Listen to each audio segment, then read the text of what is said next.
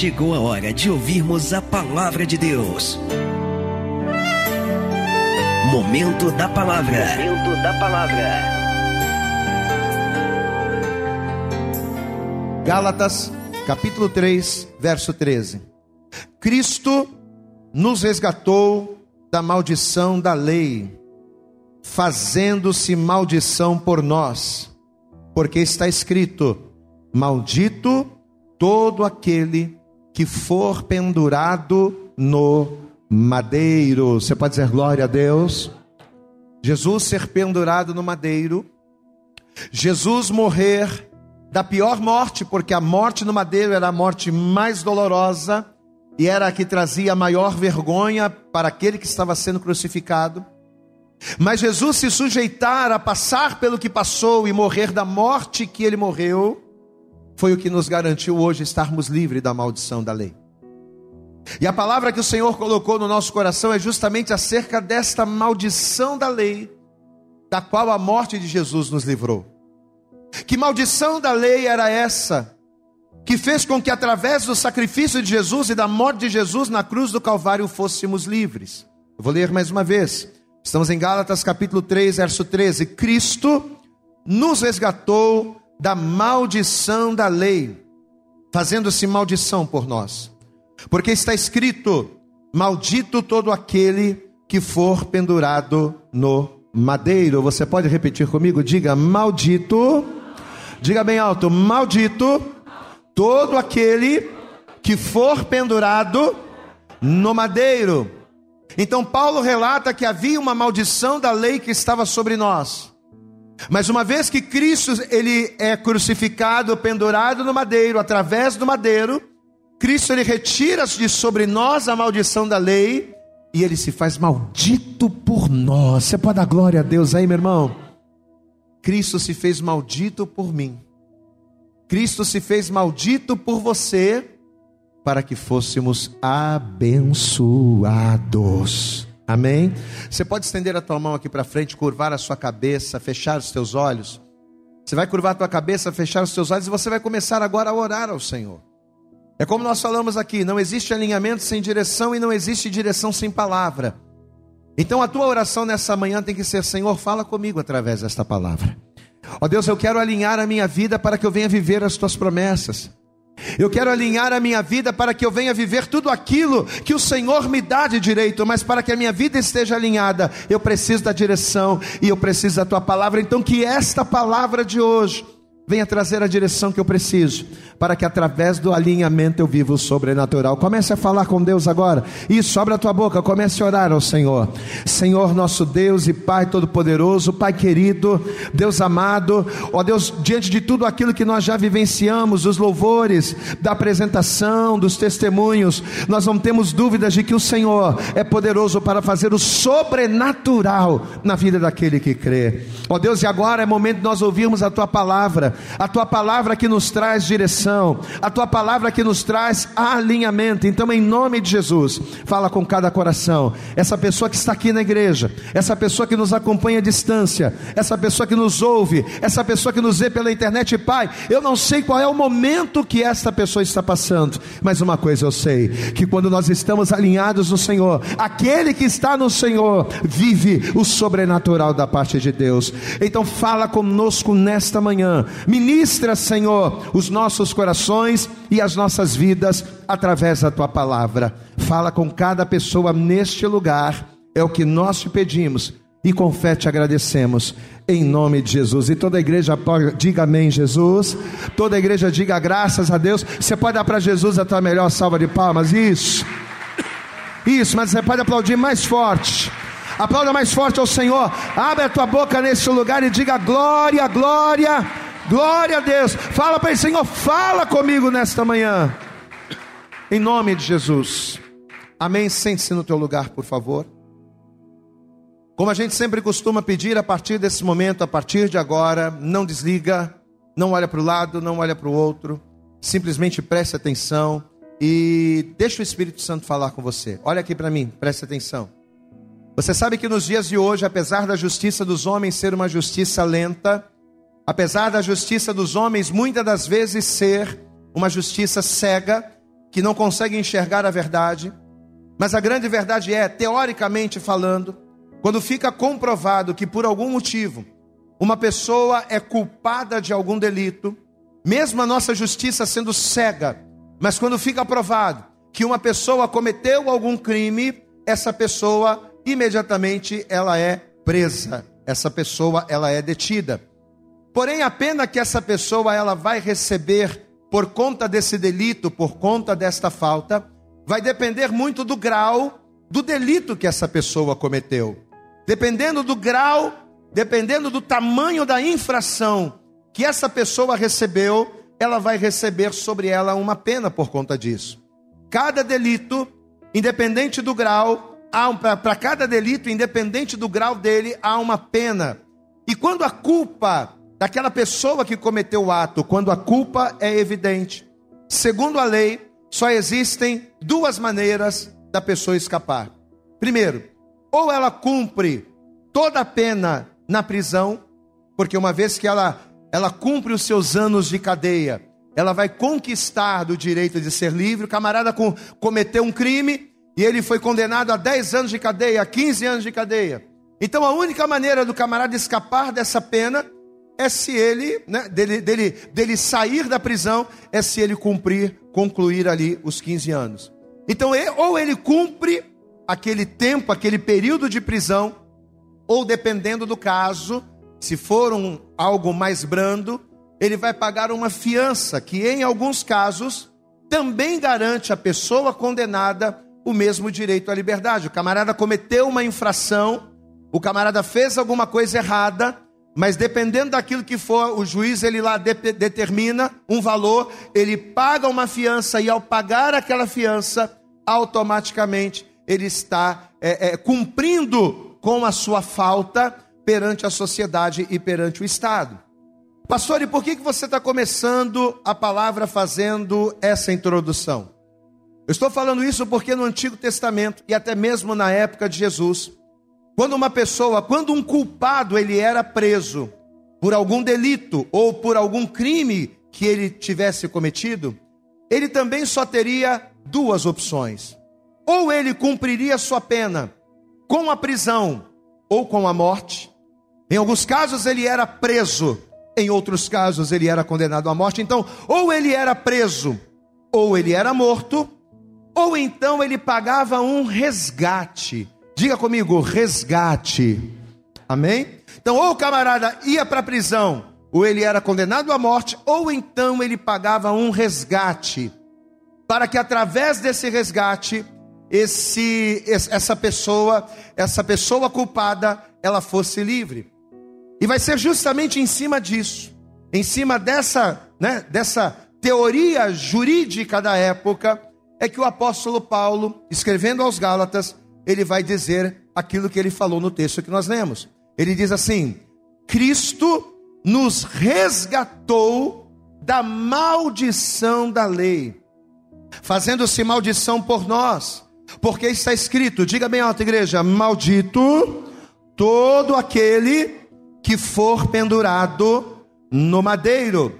Então, quando Paulo fala aqui que Cristo nos resgatou, tomando como base a lei dos homens, tomando como base o jurídico daquela época, o que, que isso significa? Quando Paulo diz que Cristo nos resgatou, significa que Cristo nos libertou de alguma coisa. Significa que Cristo, ele pagou um resgate pelo homem, pelo ser humano, pela humanidade, por causa de alguma situação. Significa que por algum delito que o homem cometeu, o homem estava em débito. Mas Jesus foi lá e cobriu o débito, pagou a dívida do homem. Pastor, e que dívida seria essa? Que dívida seria essa da qual Cristo nos resgatou. E aí foi que o Espírito Santo começou a ministrar o meu coração. Além do pecado que todos nós sabemos que a morte de Cristo nos libertou, além da morte, que é o salário do pecado, que foi anulada através da morte do sangue de Jesus, além do pecado e além da morte, Cristo nos libertou da maldição da lei. Eu quero que você repita esta frase, diga: Cristo além da morte e além do pecado, me resgatou da maldição da lei. E quando o Senhor nos trouxe essa palavra, a pergunta, e eu sou um camarada muito questionador, ainda mais quando Deus me dá uma palavra, a pergunta que veio ao meu coração foi: qual é a maldição da lei? Quando Paulo fala acerca da maldição da lei da qual Cristo nos libertou, que maldição da lei seria esta? E para me responder essa pergunta, o Senhor nos levou lá em Deuteronômio, eu gostaria que você também, por favor, abrisse lá, deixa marcado Gálatas, mas eu quero que você vá comigo lá no Antigo Testamento, Deuteronômio, no capítulo de número 27, existe um texto que fala acerca das doze maldições da lei. E em cima desse texto é que o Senhor ele vai falar comigo. Ele, ele começou a falar comigo e ele vai falar conosco. Acerca das doze maldições da lei, que diz lá que maldito quem fizer imagens, que desonra, quem desonra os pais, maldito é aquele que rouba, maldito é aquele que faz os outros tropeçarem. Então existe uma série de maldições da lei. Mas o desfecho desse texto, para mim, é o que trouxe ali o esclarecimento dessa palavra. Deuteronômio capítulo 27. Vamos ler aqui a partir do versículo 24. Deuteronômio capítulo 27, verso 24. Ele está falando aqui das maldições. Ele diz assim: Maldito aquele que ferir ao seu próximo em oculto. E todo o povo dirá: Amém. Maldito aquele que aceitar suborno para ferir uma pessoa inocente. E todo o povo dirá: E todo o povo dirá: Agora olha o último versículo. Versículo 28. Maldito aquele que não confirmar as palavras desta lei, não as cumprindo. E todo o povo dirá amém. Glória a Deus. Então, olha o que a palavra está dizendo. A palavra, se você pegar depois lá, Deuteronômio 27, né? Você pegar aí, você vai ver que tem uma parte que fala só das maldições. Maldito camarada que não fizer isso, maldito camarada que não fizer aquilo. E aí no final, que é esse versículo de número 26, ele está dizendo que maldito aquele que não confirmar as palavras desta lei, não as cumprindo. Ou seja, é como se o Senhor estivesse dizendo assim: ó, você está vendo tudo que eu falei aqui?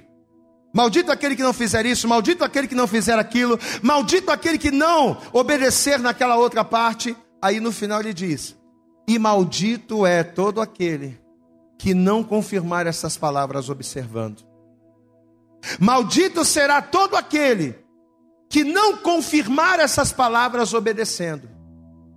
Então, além de todas as maldições que o homem acarretaria sobre a sua vida por não cumprir algumas determinações da lei, na hora de fazer um apanhado geral, ele diz: E maldito será aquele que não cumprir essa palavra.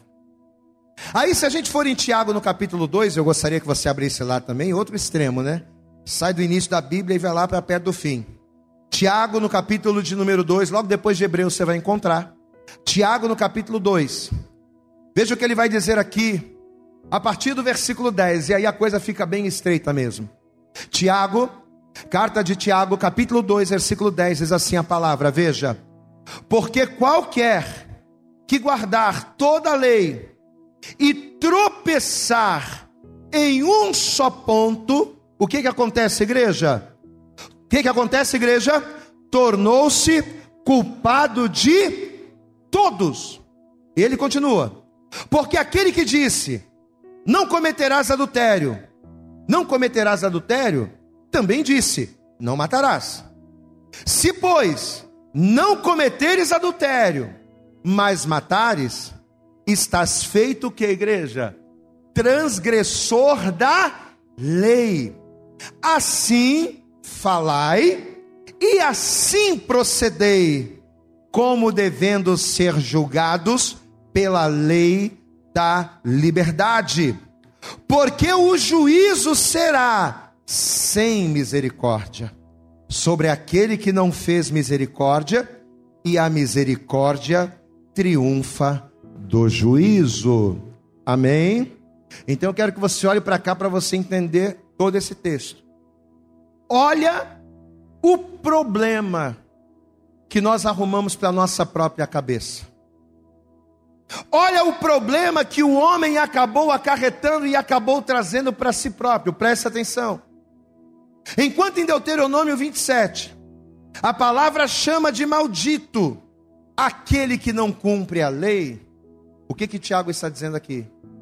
Que aquele que cumpre a lei, mas tropeça, ainda que seja no único ponto. Camarada cumpre ali religiosamente, bonitinha a palavra, mas se ele tropeçar em um ponto, o que, que Tiago está dizendo?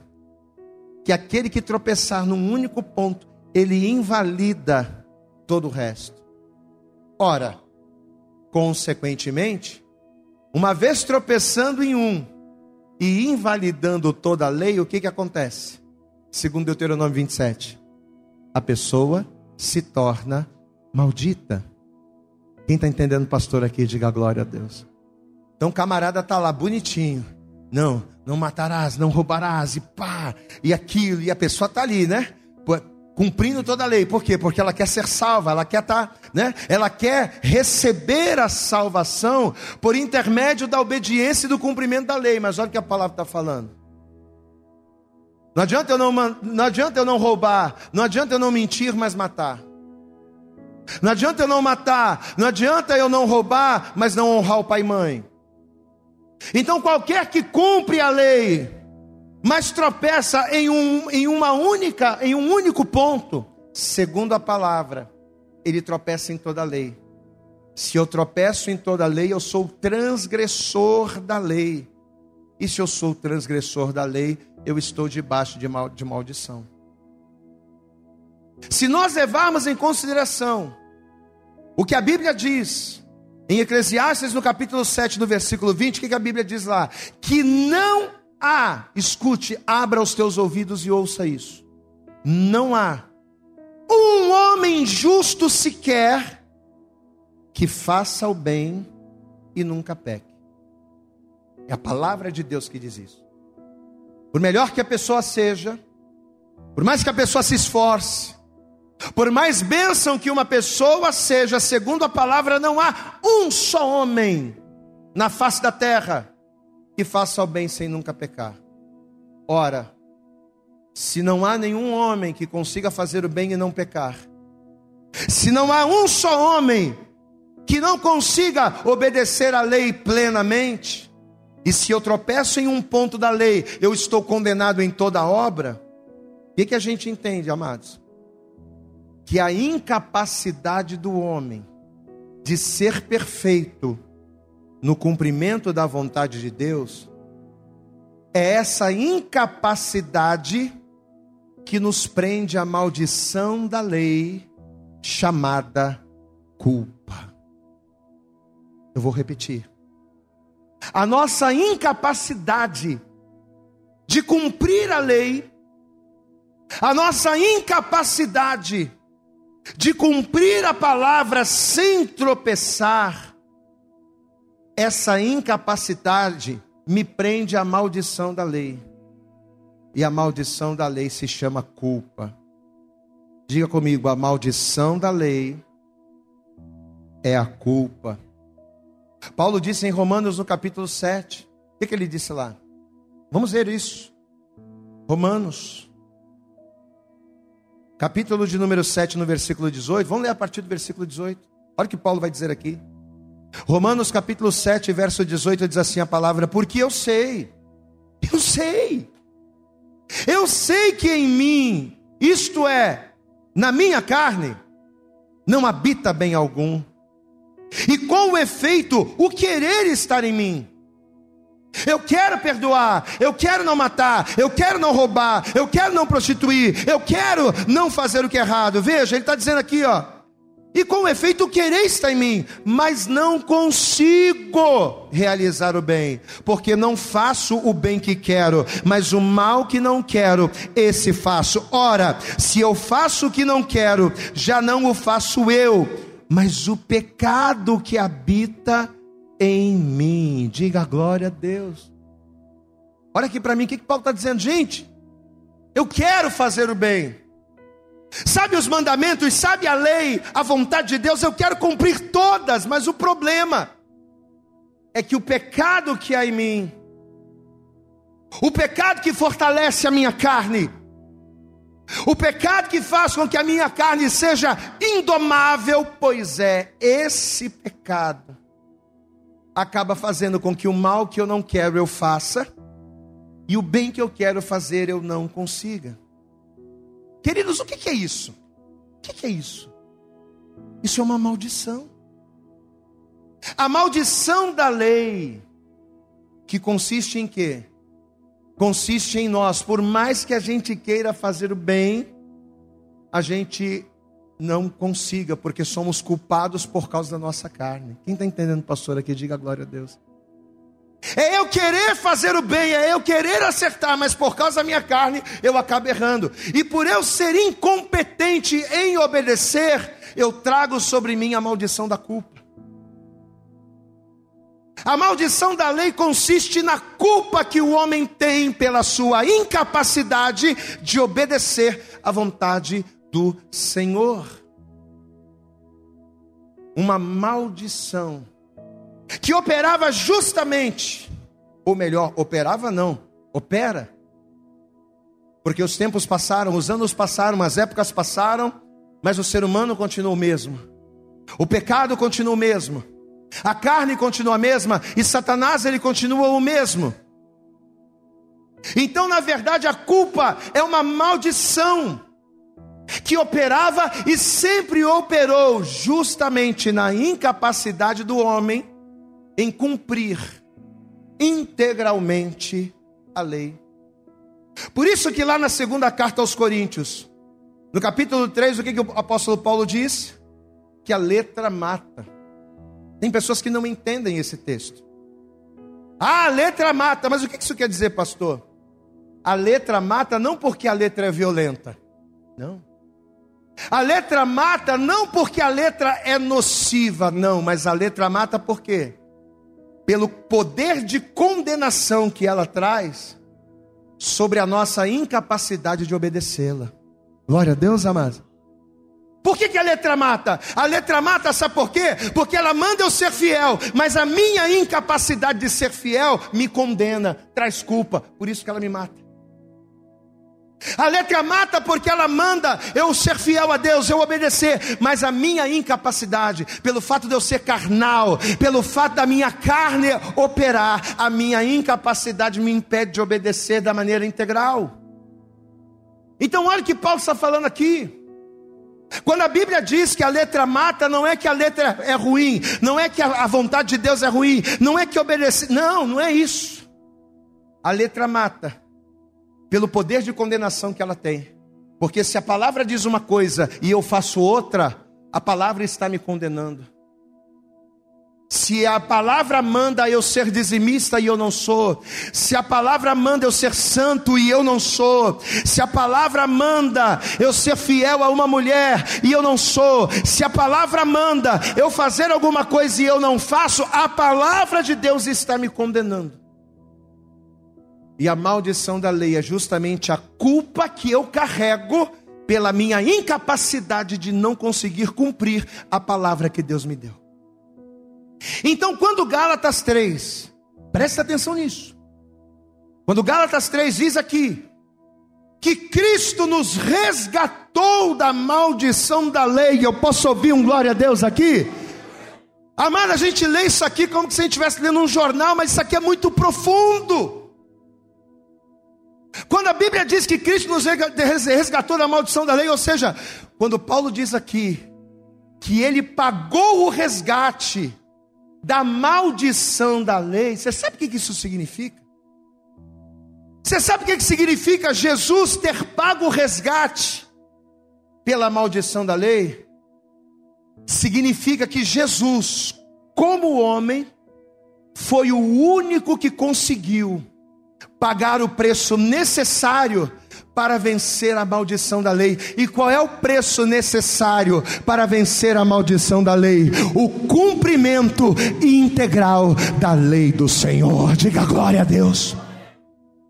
Só dá para pagar a maldição da lei Só dá para resgatar o homem da maldição da lei, aquele que tem a capacidade de cumprir toda a lei e não tropeçar em nenhum ponto. Esse foi Jesus, esse foi o Senhor. Ele veio a esta terra, ele veio como homem, ele cumpriu toda a lei, nos livrou do pecado, nos livrou da morte e nos resgatou da maldição da culpa. Aleluias! Diga comigo, diga comigo, somente o cumprimento da lei anula a culpa. Repita mais uma vez, diga somente o cumprimento da lei anula a culpa. Quem é que consegue cumprir a lei? Hã? Ninguém.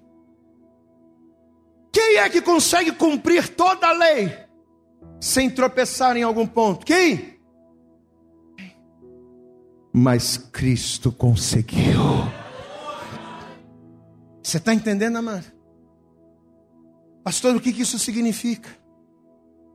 Queridos, isso significa que além de nos libertar do pecado, além de vencer a morte, Cristo nos libertou da maldição gerada pela nossa insuficiência. Sabe aquela insuficiência, a incapacidade que eu tenho de cumprir a lei? Essa incapacidade traz uma maldição, pois é. Aí Cristo foi lá e ele pagou a dívida.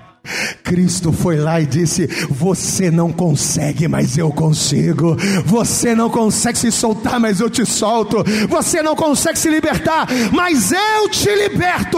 Porque para isso eu vim, para isso eu me entreguei. Você pode abrir a tua boca e glorificar ao Senhor, meu amado.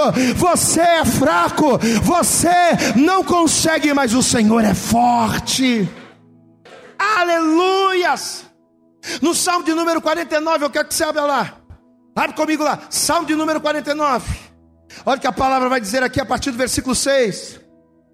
Eu sei que você conhece esse texto, mas é bom a gente ler, para a gente entender, para a revelação entrar. Salmo 49, versículo de número 6. Olha o que a palavra diz para mim, olha o que a palavra diz para você. Ela diz o seguinte: aqueles que confiam na sua fazenda, ou seja, nas suas riquezas, nas suas posses, aqueles que confiam na sua fazenda e se gloriam na multidão das suas riquezas, olha, nenhum deles, nenhum, de modo algum, pode remir a seu irmão ou dar a Deus o resgate dele, pois a redenção de sua alma é caríssima e cessará para e cessará para sempre. Agora olha para cá, olha para cá. Por que, que a Bíblia chama? Por que, que a Bíblia chama o valor de uma alma caríssimo? Por que, que a Bíblia diz que por mais riqueza que um homem tenha, ele jamais conseguiria pagar o resgate por uma alma? Por quê? Porque pagar o resgate de uma alma, presta atenção aqui, Pagar o resgate de uma alma requer do homem o cumprimento integral de uma lei que a carne nos impossibilita de cumprir. Por isso que o valor é caro, não é com dinheiro. Você pode dar todo o dinheiro do mundo, mas não adianta, porque o que paga não é dinheiro. Você pode fazer todo e qualquer sacrifício do mundo, mas não adianta, porque o valor, o preço, o resgate de uma alma não é com sacrifício de boi, não é com sacrifício de carneiro, não é com dinheiro, não é com ouro, não é com prata, não é com isso. Qual é o valor? É o cumprimento da lei, mas a carne me impossibilita de cumprir a lei. Ah, pastor, então isso significa que eu tenho passe livre para pecar? Porque pensa comigo, ora, se Jesus morreu, se Jesus me libertou da maldição da lei, que é a culpa, justamente por eu não conseguir cumprir a lei, então eu posso muito bem viver a minha vida, eu posso muito bem pecar, eu posso muito bem viver a minha vida como eu quero, porque eu sei que Cristo me resgatou da maldição da lei, a maldição da lei é a culpa, então já que eu não consigo mesmo, eu apelo para Jesus e vivo a minha vida. Não, não. Isso não significa que a gente tem passe livre para pecar. Isso não significa que a gente pode desobedecer à vontade sem medo das consequências, não. Mas sabe o que isso significa? Que ainda que no ápice do meu esforço em ser fiel, Ainda que no auge do meu esforço, eu estou lá lutando contra a minha carne, eu estou lá lutando para obedecer, eu estou lá lutando para ser fiel, mas ainda que eu, no auge da minha luta para ser fiel, ainda que eu tropece e caia, Hoje eu não preciso mais ficar caído. Hoje eu não preciso mais ficar prostrado. Hoje eu não preciso mais padecer diante de acusações e culpas. Sabe por quê? Porque para aqueles que estão em Cristo, nenhuma condenação há, nenhuma acusação há, nenhuma condenação há sobre as nossas vidas. Aplauda bem forte ao Senhor amado. Para aquele que está em Cristo, não há condenação. Pastor, como eu me esforço para não pecar. Eu luto, pastor. Eu luto para obedecer a palavra. Eu luto para não mentir. Eu luto para não adulterar. Eu luto para não pecar. Eu luto, pastor. Mas quando eu vejo, eu acabo caindo. Mas você luta para não pecar? Glória a Deus, igreja. Você luta para fazer a vontade de Deus. Então o Senhor está dizendo para você que luta e principalmente para você que não se rende, ah, já que eu não consigo ser perfeito, então deixa para lá não. Para você que luta e que reconhece a importância de ser fiel a Deus, para você, o Senhor nesta manhã está te dizendo: você não vai ficar caído, o pecado não vai te derrubar, porque Jesus Cristo morreu, ele ressuscitou para que nenhuma maldição, para que nenhuma acusação e nenhuma condenação oração mais tenha poder sobre a sua vida. Romanos capítulo 8, verso 1. Diga comigo, portanto. Mas tem que ser com voz de campeão. Diga, portanto, nenhuma condenação há para os que estão em Cristo Jesus. Você pode aplaudir bem forte a Jesus, meu amado. A maldição da lei, a maldição da lei não tem poder sobre a sua vida. Ainda que na minha caminhada, olhe para cá. Ainda que na minha caminhada, ainda que na sua caminhada, você peque, isso é inevitável. É inevitável porque o pecado está em nós. Mas ainda que na nossa caminhada a gente peque, nós temos junto ao Pai um advogado que não permite que a maldição da lei se estabeleça mais sobre a minha vida. Ainda que eu peque, mas quando eu me quebranto, me arrependo e continuo a buscar a fazer a coisa certa, a Bíblia me garante eu tenho um advogado que advoga diante do Pai e diz: Não, ele pecou sim, ele está errado sim, ele transgrediu a lei sim, mas eu morri por ele. Ele está buscando, ele está orando, ele está caminhando. A maldição da lei não tem poder sobre ele, porque o meu sangue é o pagamento do resgate, para que ao invés da morte ele tenha vida. 1 João, no capítulo de número 2, abre lá. Primeira epístola de João, no capítulo de número 2. Olha o que a palavra vai dizer aqui. Essa palavra é para mim, essa palavra é para você, meu querido. 1 João capítulo 2, versículo 1 diz: Meus filhinhos, estas coisas vos escrevo, para que a igreja? Para que não, para que não pequeis. Então não tem essa de que, ah, eu posso pecar à vontade, não. Essas coisas o Senhor escreve, essas coisas Jesus realizou, essas coisas Jesus fez, não é para a gente continuar debaixo do pecado, não, é para que a gente não peque, diga glória a Deus.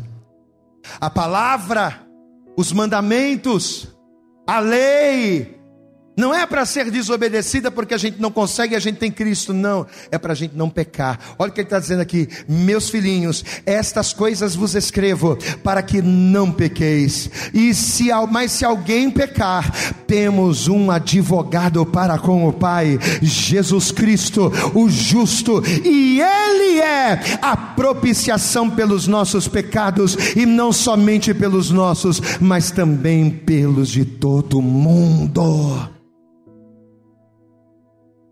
Então não é que eu tenho passe livre para pecar, não. Eu tenho passe livre para lutar contra o pecado. Diga glória a Deus. E mesmo que ao lutar pelo pecado eu caia, a maldição da lei, ela não vai poder se instaurar na minha vida, porque a cobertura do sangue de Jesus, o sangue de Jesus na minha e na tua vida pagou o resgate que quebrou a maldição. Posso ouvir um glória a Deus?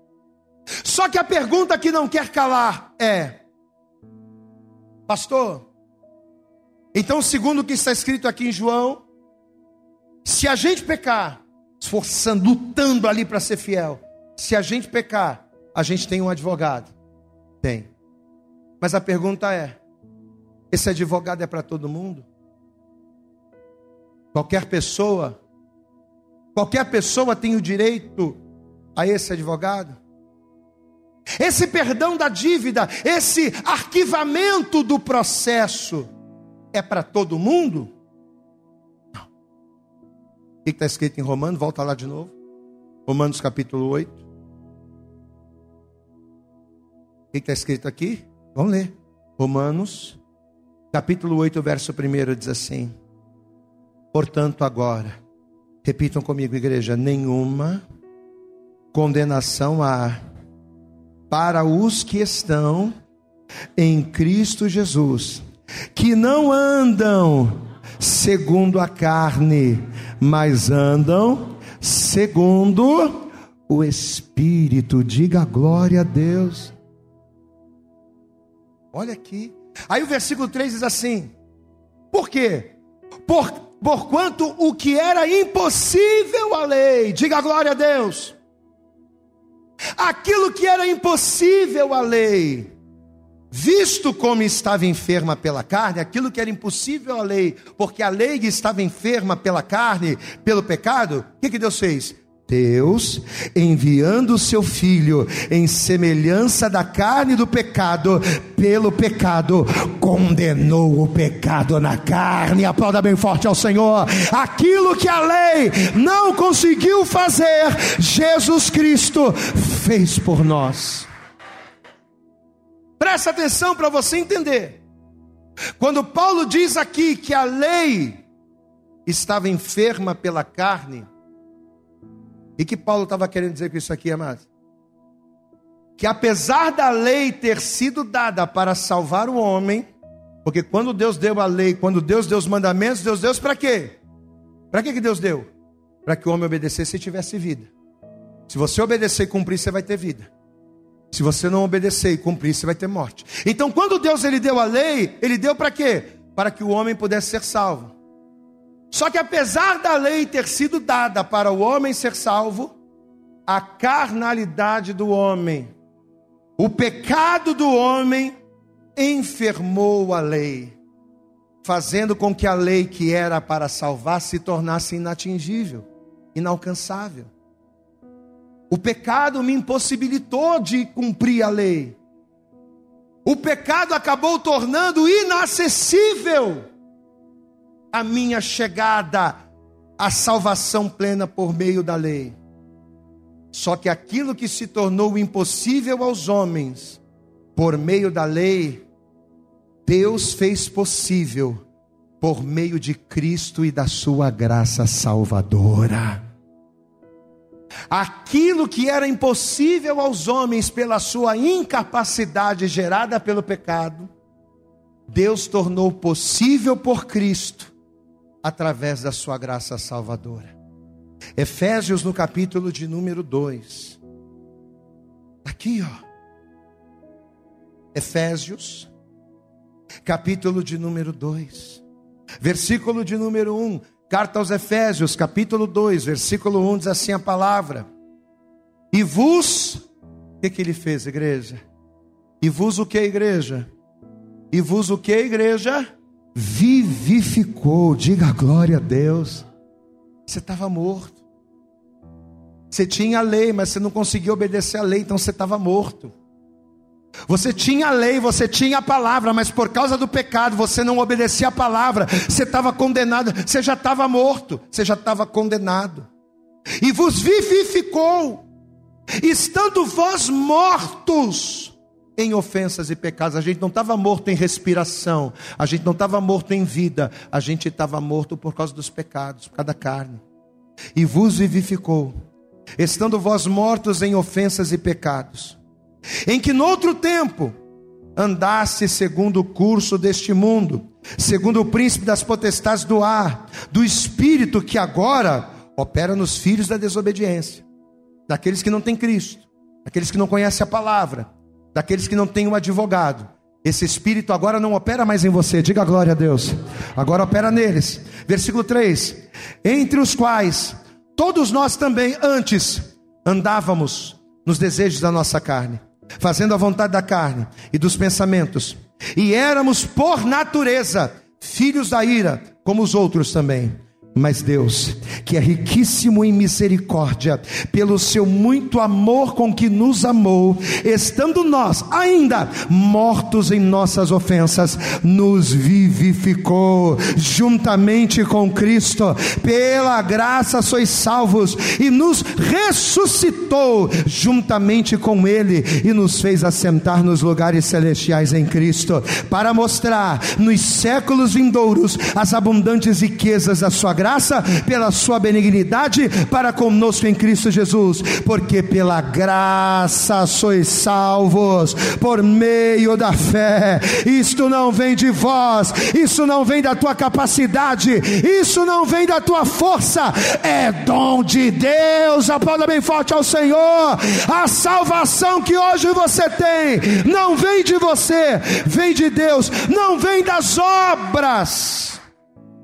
No versículo 9 ele diz: Não vem das obras, para que ninguém se glorie.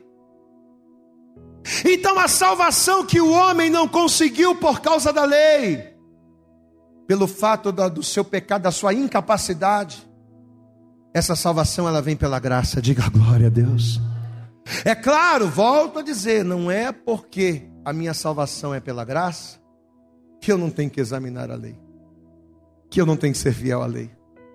Até porque aquele que não cumpre a palavra de Deus, aquele que não é fiel a Deus, essa pessoa vai perecer, tem condenação. Mas o que, a palavra está dizendo? Ainda que você tropece, mas você está firme. Tem uma frase que eu gosto muito e que diz o seguinte: essa frase é muito antiga. E sempre essa frase me acompanhou e eu quero trazer essa palavra para você nessa manhã. O maior mérito do homem não está em ele ser perfeito, porque perfeito nenhum homem conseguirá ser. Mas o maior mérito do homem está em todos os dias ele perseverar em buscar a perfeição. Você entende o que essa frase quer dizer? O maior mérito do homem não está em ele ser perfeito, porque perfeito ninguém será. Mas o maior mérito do homem é não desistir de buscar a perfeição, mesmo entendendo que eu não tenho condições. E nos dias em que eu cair, eu tenho um advogado. Só que tem um porém. Tem um porém. Todos são aqueles que têm um advogado? Não. Romanos 8. E aqui a gente já está caminhando para o fim. Romanos, capítulo 8, versículo 1. Porquanto, agora, hoje, dia 1 de outubro de 2023, posso ouvir um glória a Deus? Na cidade do Rio de Janeiro, no bairro de Bangu, você pode dar glória a Deus aí? Olha o que a palavra está dizendo para mim e para você: nenhuma condenação há sobre a sua vida nenhuma condenação há sobre você. A maldição da lei, o pecado e a morte não tem poder sobre a sua vida, porquanto agora nenhuma condenação está sobre você. Mas tem um porém, mas tem um porém. Nenhuma condenação há para os que estão em Cristo Jesus. Esse é o critério. Que não andam segundo a carne, mas segundo o Espírito. Porque a lei do Espírito da vida, a lei do Espírito da vida em Cristo Jesus, me livrou da lei do pecado, me livrou da lei da morte. Então qual é a condição? Olha para cá. Para que a maldição da lei, para que a culpa seja anulada da minha vida, qual é a condição? É que eu venha estar em Jesus. Se eu não estiver em Jesus, se eu disser, não, eu, tô, eu vivo a minha vida de pecado e eu quero continuar assim. Ah, pastor, muito bom, muito legal, mas eu não quero, eu não quero me alinhar à vontade de Deus, não, eu quero continuar vivendo a vida do jeito que eu vivo. Se no meu coração, se no meu entendimento eu me mantiver nesse posicionamento, eu não terei. Eu não terei esse advogado ao meu favor. Se eu não tiver esse advogado em meu favor, eu não terei anulada de sobre a minha vida a maldição da lei, porque o sangue de Jesus não estará sobre a minha vida.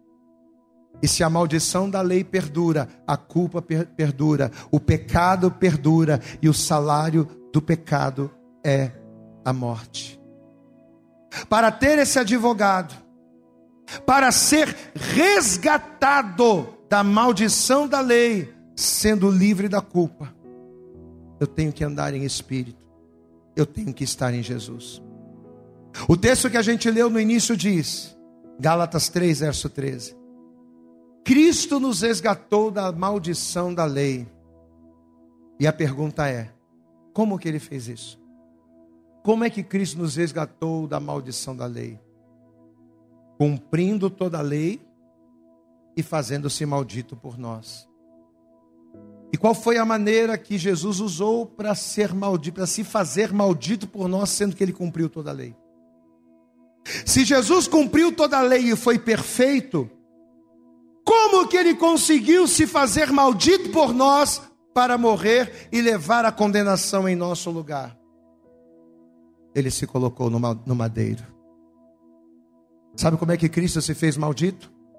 Se colocando no madeiro. Sabe como é que Cristo se fez maldito?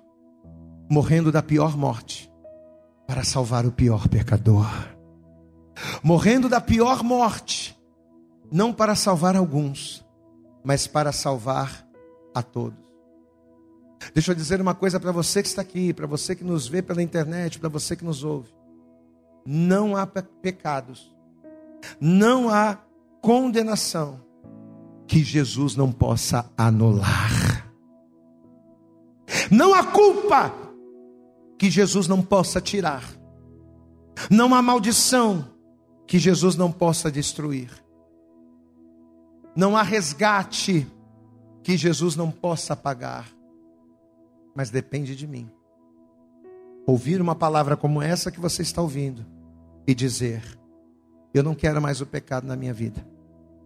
Eu não quero mais a morte que o pecado traz.